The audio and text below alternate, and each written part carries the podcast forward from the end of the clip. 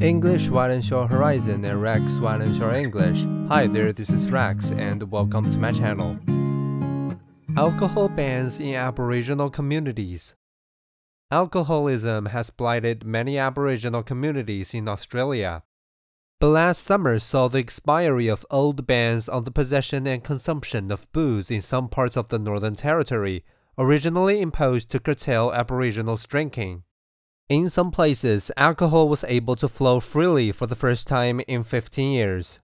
Natasha Fyles, the chief minister of the territory, had pronounced an end to what she called a race based policy.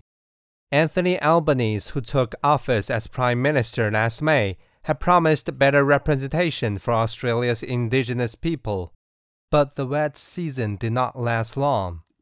Once alcohol sales resumed, crime and violence surged. At a parliamentary session beginning on Tuesday, Mrs. Fyles' government will legislate to reinstate the ban on alcohol sales.